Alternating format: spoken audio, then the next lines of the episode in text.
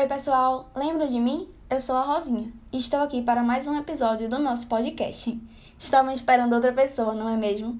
Como vocês lembram, no episódio passado, Valmi teve que sair e me pediu para continuar a conversa com vocês, já que era um assunto tão importante. Então, vocês sabem o que fazer com as garrafas PET usadas nas suas casas? Se a resposta ainda for não, nós vamos resolver esse problema no episódio de hoje. Como vocês lembram no episódio passado, Valmi falou sobre alguns impactos causados pelo descarte inadequado das garrafas PET e um pouco sobre esse material. Estar ciente do que está por trás do processo de produção desses e de outros plásticos nos ajudam a pensar com mais cuidado naquilo que vamos fazer com esse plástico. Existem três destinos possíveis para as garrafas. Elas podem ser reutilizadas, recicladas ou jogadas fora. Para quem gosta de produzir artesanatos, como eu, as garrafas PET são uma excelente matéria-prima, capaz de criar uma infinidade de objetos com mil e uma utilidades. Com tinta e adereço, podemos criar brinquedos, organizadores, vasos, jardins verticais e tantas outras ideias da sua imaginação. Se você está sem criatividade, existem diversos sites com sugestões e ensinando passo a passo para a confecção desses objetos. Reaproveitar esse material diminui a quantidade de lixo gerado e ajuda a preservar o meio ambiente. Quando falamos de reciclagem, é sempre bom lembrar que alguns plásticos são recicláveis e outros não. No caso das garrafas PET, elas são muito fáceis de reciclar, mas infelizmente as taxas de reciclagem ainda não são muito altas. Porém, o Brasil vem dando um exemplo para o mundo todo, sendo um dos países que mais recicla garrafas PET, na frente dos Estados Unidos e até da União Europeia. De acordo com o 11º Censo de Reciclagem do PET no Brasil, o país reciclou 55% das embalagens de PET descartadas pela população em 2019. No entanto, 80% das companhias responsáveis pela reciclagem se concentram apenas na região Sudeste. Isso quer dizer que, apesar de liderar no mundo, a reciclagem no país ainda tem muito que melhorar, tanto aumentando de forma geral como se tornando mais presente em todas as regiões do país. No processo de reciclagem, as garrafas são trituradas em chips, esterilizadas e então vendidas a empresas que, a partir desses chips de plástico, produzem os mais diversos produtos, de cobertores de lã até sapatos.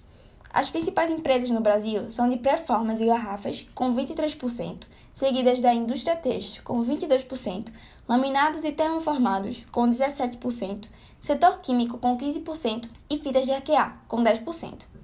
Além dessas empresas responsáveis pela transformação do PET, catadores e suas cooperativas também estão envolvidos no processo de reciclagem, fazendo com que a reciclagem gere diversos empregos ao longo da sua cadeia produtiva portal Ecycle informa que existem em torno de 500 empresas recicladoras no Brasil e elas geram aproximadamente 11.500 empregos. Em 2019, o faturamento gerado ultrapassou os 3,6 bilhões de reais, o correspondente a 36% do faturamento total do setor de PET no Brasil. Além disso, 90% de tudo que é reciclado no Brasil é coletado pelos mais de 800 mil catadores e catadoras que vivem no país, Olá, Rosinha. Oi, pessoal. Eu vi que vocês já estão conversando bastante sobre reciclagem. Eu acabei de separar e jogar fora o lixo aqui de casa e voltei para falar com vocês. Bem-vindo de volta, Valmir. Conversamos muito sim. Já que você acabou de jogar o lixo fora, por que não explica um pouco sobre como deve ser feito com as garrafas PET? Falando nisso, tinha garrafas PET no lixo que você acabou de jogar? Tinha sim, Rosinha. Inclusive, separei elas do resto do lixo antes de jogar fora. Pessoal, ao terminar de consumir o conteúdo, retire toda a sobra de líquido que você conseguir e o rótulo da garrafa. Depois amasse e tampe bem a embalagem. Isso reduz muito o espaço que a garrafa ocupa e facilita o trabalho de quem coleta, já que o transporte e a estocagem ficam muito mais fáceis e impede que entre água, caso ela fique exposta à chuva, por exemplo. Separe o lixo da sua casa em dois sacos diferentes, um para os materiais recicláveis e outro para os orgânicos. Se você reside em uma cidade com sistema de coleta seletiva, Basta observar os dias de passagem do caminhão da prefeitura e colocar o material reciclável todo junto para que ele seja levado. Algumas prefeituras disponibilizam a coleta seletiva através de pontos de entrega. Você também pode contactar cooperativas de catadores ou empresas especializadas, que terão interesse em adquirir seus resíduos recicláveis ou fazer a doação deles para uma cooperativa, levando diretamente para ela o seu material. Entidades beneficentes também recebem os materiais recicláveis em doação.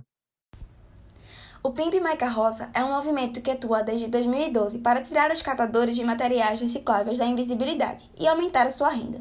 por meio da arte, sensibilização, tecnologia e participação coletiva. O Cataqui é um aplicativo de celular desenvolvido por esse movimento, que aproxima os catadores dos geradores de resíduos, como vocês, Valmir e eu. Basta se inscrever no aplicativo e, através dele, contactar um catador e combinarem para ele coletar os recicláveis da sua casa. Agora que vocês já sabem de tudo, eu posso deixar Valmir com vocês. Ah, antes de eu ir embora, depois da nossa conversa pode ter surgido uma dúvida, Valmir. E o lixo orgânico? O que fazer com ele? É verdade, Rosinha. E vamos responder isso no próximo episódio.